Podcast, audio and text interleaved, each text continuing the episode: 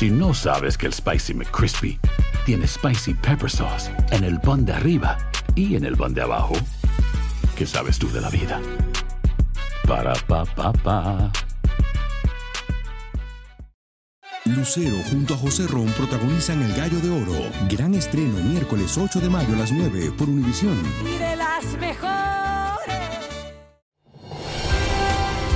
Hola, soy Jorge Ramos y a continuación escucharás el podcast del Noticiero Univisión. El programa de noticias de mayor impacto en la comunidad hispana de Estados Unidos.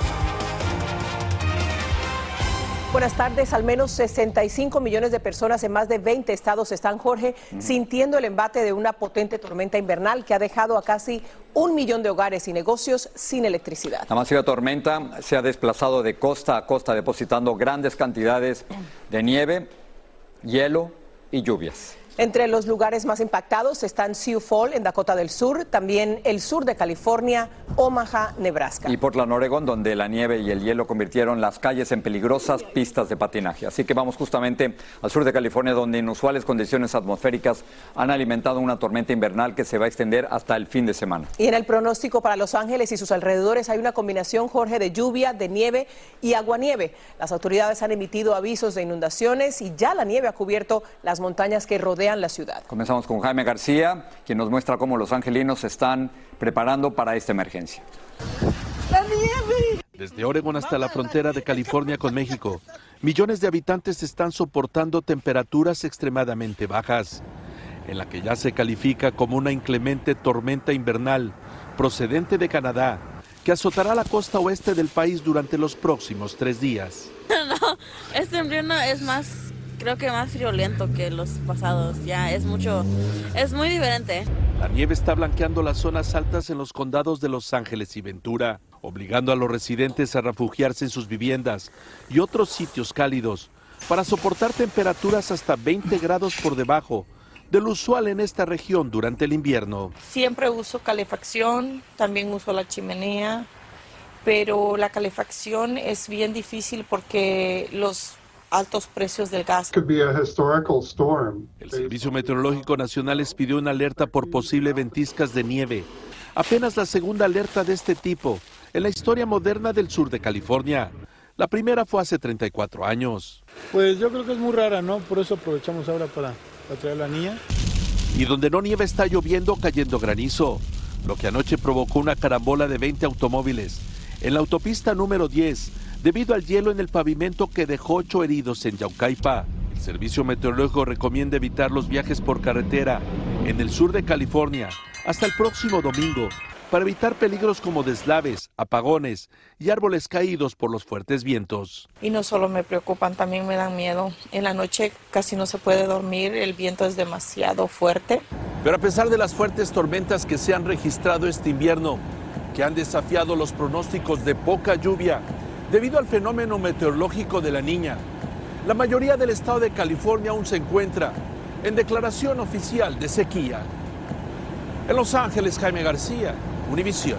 Esta tormenta invernal no da señales de perder fuerza. Jessica Delgado, meteoróloga de Univisión, nos dice dónde más se va a sentir su impacto. Adelante, Jessica. Gracias, Cilia. Y a esta hora nuestra atención se concentra en ambas costas del país. Más de 70 millones continuarán recibiendo tiempo adverso. A esta hora, alertas de frío extremo, ventisca, tormenta invernal y viento fuertes continuarán trayendo estos sistemas de tormenta invernal. El primero que continúa impactando el medio oeste se dirige esta noche hacia el noreste y el segundo que comienza a formarse hacia el Pacífico noroeste en California. Vamos a estar hablando de acumulados de hielo desde el norte de Nueva York, New Hampshire, Vermont, el norte de Massachusetts. Además, vientos fuertes que vienen a acompañados con esta tormenta trae alto riesgo de cortes eléctricos y esa va a ser la amenaza principal. En cuanto a acumulados, estamos hablando hacia el medio oeste, alrededor de unas 5 pulgadas, hacia el noreste hasta 6 pulgadas. Muchísimas gracias, Jessica. Vamos a cambiar de tema. La ciudad de Orlando, en la Florida, fue escenario de un tiroteo que deja múltiples víctimas. Un pistolero mató a una mujer y luego regresó a la escena de ese crimen y abrió fuego, matando a una niña de 9 años y a un reportero que informaba sobre los hechos. Vilma Tarazona está en Orlando con lo último. Las autoridades publicaron estas imágenes de las cámaras corporales de los alguaciles que muestran el momento del arresto del presunto responsable de los tiroteos. Al registrarlo le encontraron en uno de sus bolsillos un arma que tenía señales de haber sido disparada recientemente según se escucha. Las autoridades dicen que el presunto pistolero Keith Melvin Moses, de 19 años, llegó ayer a este lugar a las 11 de la mañana y disparó contra Natasha Agustín, de 38 años, quien estaba dentro de un vehículo. Horas después, a las 4.05, Moses regresó a la escena y disparó contra el periodista Dylan Lyons, de 25 años, y su camarógrafo Jesse Walden, de la estación local de noticias Spectrum News 13, que estaban informando sobre el crimen de la mujer. Este vecino hispano fue testigo de los crímenes. Yo estaba en el patio de mi casa cuando escuché los tiros y, salí y uno de mis roommates me dijo, hay dos personas en el piso y, yo miré por la ventana y vi los dos cuerpos acá, pero ya habían disparado enfrente de casa. El pistolero luego entró a esta vivienda y mató a una niña de nueve años, Tiona Mayor, e hirió a su madre, quien está hospitalizada. Tuve la oportunidad de hablar con el padre de la niña fuera de cámara. Me dice que él en ese momento no se encontraba aquí en su vivienda, que es la que tengo a mi espalda. Me dice que según los aguaciles le dijeron, el individuo entró por la parte lateral de su casa, es decir, donde están esos botes grandes de basura, de tal manera que entró por la puerta de atrás a su vivienda y fue cuando lamentablemente le propinó cinco disparos a su hija. El padre, en medio del dolor, me contó además que su hija era gimnasta y ganó 24 medallas en los últimos dos años. Nos sorprendió porque ya te digo, yo tengo casi cinco años viviendo acá y nunca, nunca vimos una cosa así. Las autoridades dicen que el acusado al parecer solo conocía a la primera víctima. El periodista Dylan Lyons estaba comprometido y se iba a casar. Cuentan que era un apasionado de su profesión. Moses fue acusado de asesinato en primer grado, pero no se descarta que le imputen más cargos por el fallecimiento del periodista y la niña, según las autoridades. En Orlando, Florida, Vilma Tarazona, Univisión. En Chicago, un juez federal sentenció al cantante R. Kelly a 20 años de prisión por posesión de pornografía infantil e incitar a menores a cometer actos sexuales. El músico tiene 56 años de edad y no será elegible para salir en libertad condicional hasta los 80 años debido a otros cargos pendientes.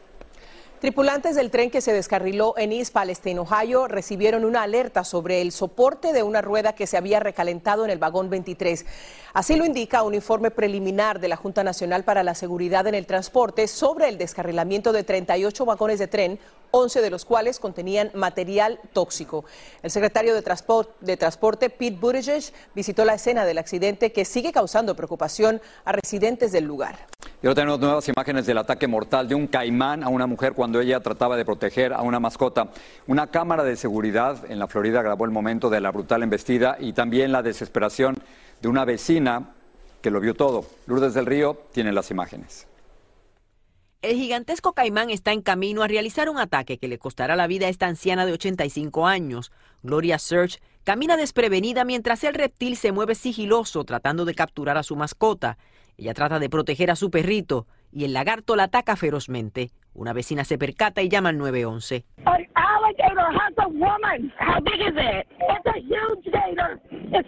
Otra vecina recuerda lo ocurrido. El lagarto salió del agua y le agarró la pierna.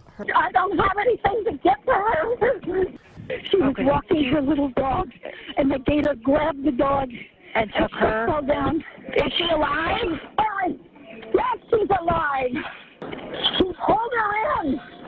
Is she alive? Yes, she's alive. She's holding her in. Ella se echó el pelo hacia atrás como tratando de coger aire y le dije que nadar hasta la orilla, hasta el bote. Y ella me dijo, no puedo, el caimán me agarró.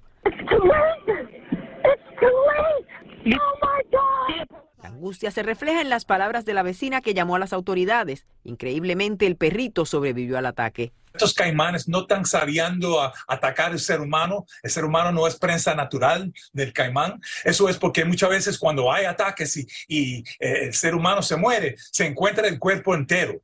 Caimán no está tratando de comer el cuerpo. Eso no es comida natural del caimán. Pero teniendo en cuenta la gran cantidad de estos reptiles que viven en la Florida, lo mejor es precaver. Tenemos que siempre a saber que pueden tener un caimán en cualquier cuerpo de agua aquí en Florida. Ahora son muy común, más de un millón en el estado de Florida. Como vimos en las imágenes, el lagarto que tenía 10 pies de largo aproximadamente fue atrapado por las autoridades del Departamento de Vida Silvestre y posteriormente fue sacrificado. Entre 1948 y 2021 se reportaron 26 muertes por ataques de este tipo, un número bastante bajo considerando la gran cantidad de estos reptiles que vive en el estado del sol. Regreso contigo, Irene. Qué historia, Lourdes. Gracias. Hay gente a la que le encanta el McCrispy y hay gente que nunca ha probado el McCrispy. Pero todavía no conocemos a nadie que lo haya probado y no le guste. Para pa pa pa. Dicen que traigo la suerte a todo el que está a mi lado.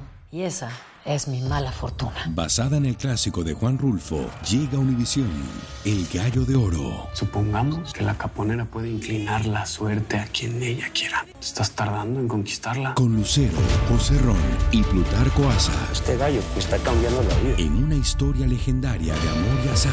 No trates de cambiarme, no lo vas a lograr. El Gallo de Oro, gran estreno miércoles 8 de mayo a las 9 por Univisión. Estás escuchando el podcast del noticiero Univisión.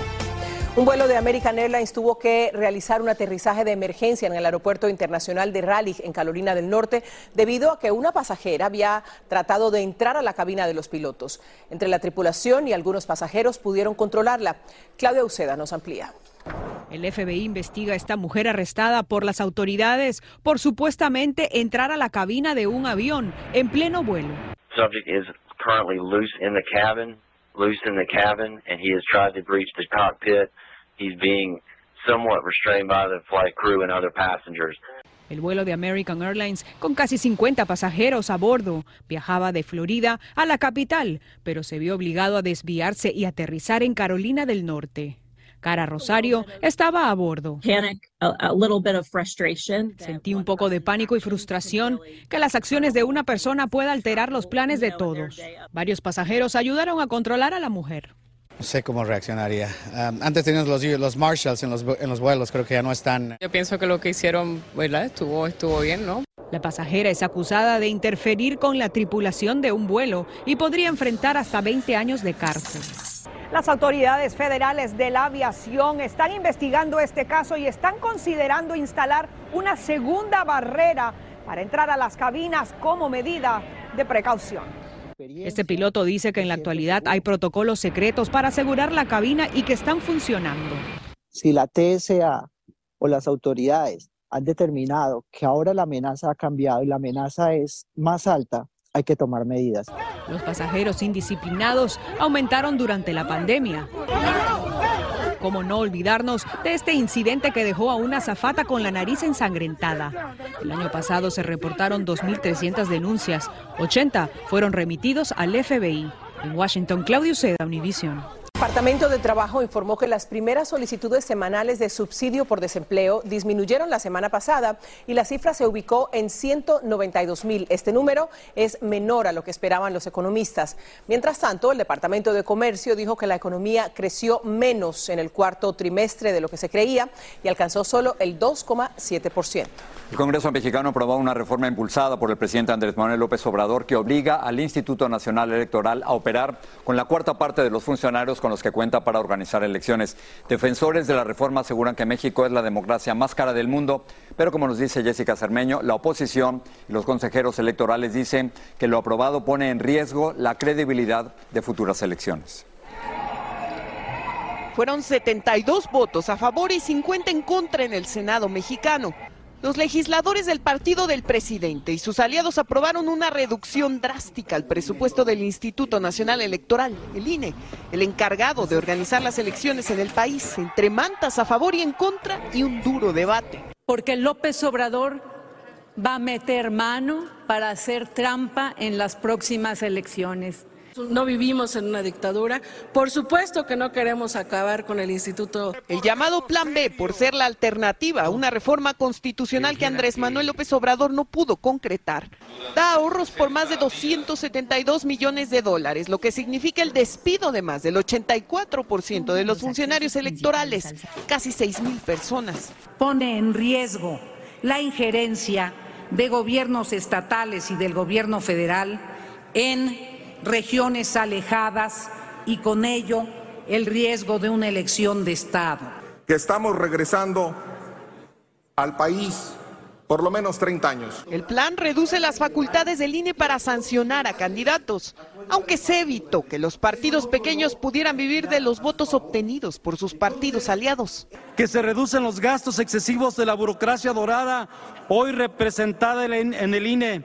Tocará a la Suprema Corte de Justicia salvar a nuestra democracia y preservar el orden constitucional y para defender al instituto, la oposición y organizaciones de la sociedad civil ya convocaron a una marcha este domingo. La anterior, en noviembre, reunió a más de 100.000 personas en la capital mexicana. Para defender lo construido en el terreno electoral, en el terreno democrático. Esfuerzos de varias generaciones. Para defender al viejo régimen corrupto. Los que van a participar pues vienen a eso. En México, Jessica Cermeño, Univisión. El ex abogado de Carolina del Sur, Alex Murdoch, acusado del doble homicidio de su esposa y su hijo, compareció hoy en corte para declarar en su propia defensa. Durante el interrogatorio, Murdoch tuvo momentos emocionales en los que lloró y negó haberle disparado a su familia. Sin embargo, admitió haberle mentido a los investigadores sobre su presencia en la perrera de su casa la noche de los asesinatos. Un juez ordenó una evaluación mental a un hombre que fue detenido en Carolina del Norte manejando un auto de un chofer de Lyft muerto en la Florida. Matthew Scott Flores fue detenido como persona de interés en la muerte de ese conductor. Un fuerte resfrío impidió al Papa Francisco pronunciar un discurso que tenía previsto hoy en el Vaticano. El pontífice le dijo al grupo que, al que debía dirigirse que no podía leerles el escrito que preparó para ellos porque el resfrío le impedía hablar. El misterio de la semana no es ningún objeto volador, sino una enorme esfera de metal que apareció en una playa de Japón. De inmediato la sometieron a pruebas exhaustivas e incluso la pasaron por rayos X. Pero como nos dice Luis Mejid, el misterio aún está por descifrarse. Cuando apenas nos estábamos acostumbrando a los platos voladores y a los globos espías chinos en el cielo, aparece en Japón un objeto no identificado en el mar. La esfera metálica fue encontrada en una playa. Nadie sabe todavía qué es o de dónde vino. Las autoridades japonesas dicen que no es una bomba y no parece ser radioactiva o peligrosa. ¿Qué crees que es tú? Por ahora son todas especulaciones, como las que hacen quienes ven la foto. Pues muchos dicen que eso son puro espías, ¿no? Pues lo veo como una, una gigante piedra. El hallazgo es muy diferente a lo que uno usualmente puede encontrar en la playa. Aunque la esfera es misteriosa, no sería raro que en cuestión de horas o de días los investigadores japoneses descubrieran el secreto de su origen. Mientras tanto, ¿por qué no aprovechar el momento para dejar volar o rodar la imaginación? Siempre y cuando no exagere. En San Francisco, Luis Mejía, Univisión. Esa bola tan rara, ¿no? Siempre y cuando no exagere. Y le terminó el misterio sobre el único ganador de los 1.350 millones de dólares del sorteo de los Mega Millions de enero pasado. Finalmente reclamó su premio, pero mediante una firma de inversionistas decidió cobrarlo en un solo pago en efectivo, poco más de 724 millones de dólares antes de pagar impuestos. Los impuestos los paga luego. Bueno como no fuimos nosotros los que nos ganamos ese premio. Vamos a otra cosa, ya. Vamos a otros premios.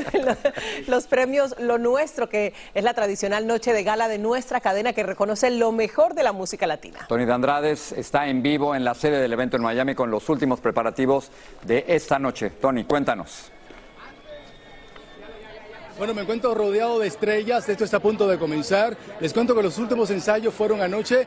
Yo estuve presente y les puedo adelantar de que lo que Univision nos tiene preparado, usted no se lo puede perder de principio a fin. Será una constelación de estrellas y lo mejor de la música latina brillará en este 35 aniversario de Premio Lo Nuestro. Fueron días de intensos ensayos y es que esta noche Univisión les presentará una histórica premiación. Es un orgullo gigante, agradecido obviamente con Univisión y, con Premio Lo Nuestro. El cantante Sebastián Yatra es el artista más nominado en la 35 entrega de Premio Lo Nuestro y también será uno de los presentadores junto a Adrián Uribe, Paulina Rubio y Alejandra Espinosa. Disfrutarán de presentaciones especiales y merecidos tributos, como el que organizan para el Sonero de la Juventud, el cantante Víctor Manuel. Yo he sido host, he ganado, he perdido, he bailado He caminado por alfombra. Lo único que me falta, me han dedicado ahora este homenaje. Lo que me falta la próxima es que pongan con una cámara o a producir el show.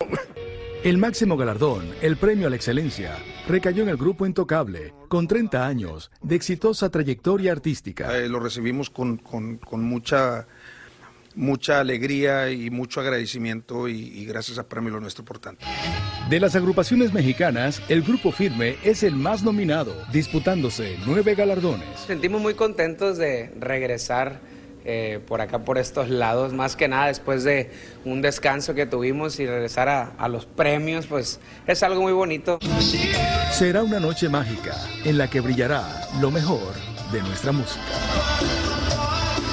Y aquí me encuentro con Lucía Méndez. Como dije en el reportaje, Intocable recibirá un máximo galardón, premio a la excelencia de tus manos. Claro, además imagínate, Intocable, de Monterrey, sí señor, del norte de México, además todo el mundo los adora, los quiere, los ama.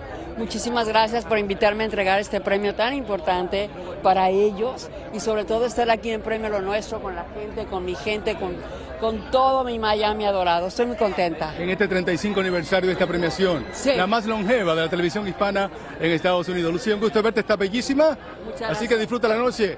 Pasamos ahora contigo, Jorge e Ilia. ¡Qué bien!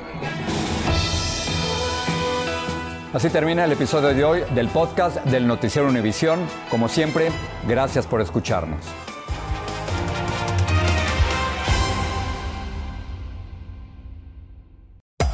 Hacer tequila, Don Julio, es como escribir una carta de amor a México. Beber tequila, Don Julio, es como declarar ese amor al mundo entero.